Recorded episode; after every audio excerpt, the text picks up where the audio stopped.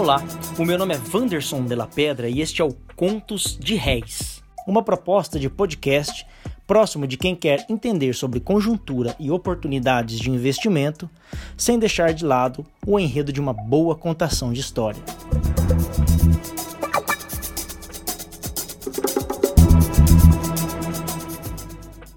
A expectativa de aumento da chamada segunda onda da Covid-19 dominou as expectativas do mercado no Brasil e no mundo durante essa semana. Além disso, apesar dos rumores de uma nova vacina no radar, não parece que isso tenha tido grande espaço para virar o jogo e garantir uma recuperação vertiginosa como ocorreu há duas ou três semanas. No cenário interno, foi divulgada nesta semana a maior redução das vendas no varejo de toda a série histórica aqui no Brasil, que começou a ser divulgada desde janeiro de 2000. O recuo de 16,8% na comparação com março superou as expectativas dos analistas, que aguardavam uma queda em torno de 13%.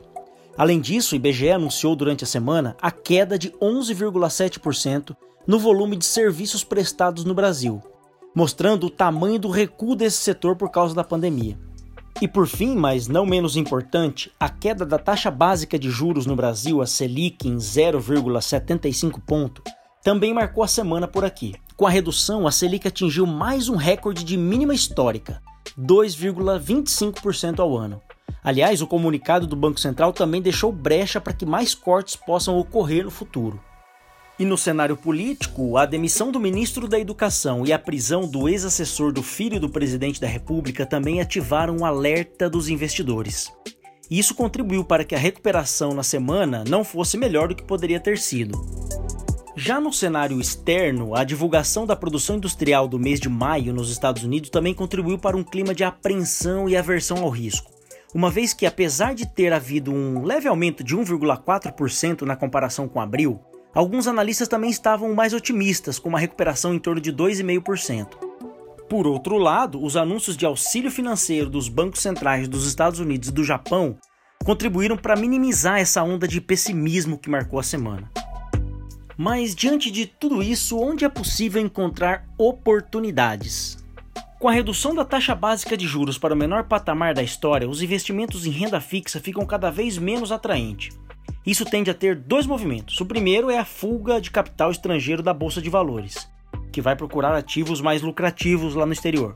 E o segundo é o aumento de investimentos nacionais aqui na bolsa, buscando aumento de sua rentabilidade, já que a renda fixa não está pagando muito bem. Outro ponto importante que a baixa taxa de juros trará nos próximos períodos é o incentivo a grandes empresas que poderão renegociar suas dívidas, melhorando sua performance financeira e o aumento na concessão de crédito para pessoa física também, em especial para financiamento imobiliário. Por isso, eu diria que o setor imobiliário tende a ser uma boa oportunidade no médio prazo, em especial para empresas que são focadas em imóveis para setores mais de classe média, já que o poder de compra dessa parcela da população tende a sofrer menos com a pandemia. O conto da semana. Wagner tinha um pequeno empreendimento de transporte de mudanças no interior de Minas Gerais. Sua cidade era cortada por um caudaloso rio que era visto há muito tempo como uma grande oportunidade para a implantação de uma usina hidrelétrica.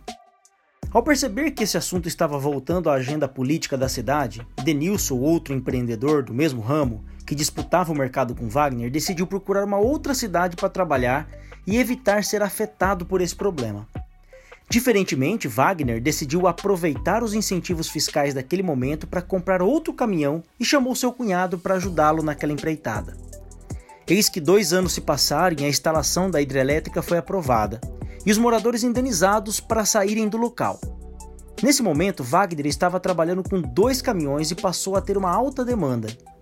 Vendo que a demanda crescia cada vez mais, Denilson resolveu também investir em outro caminhão, voltando a trabalhar na cidade mas diante da demanda pelo veículo, as taxas de financiamento já não estavam lá tão atraentes.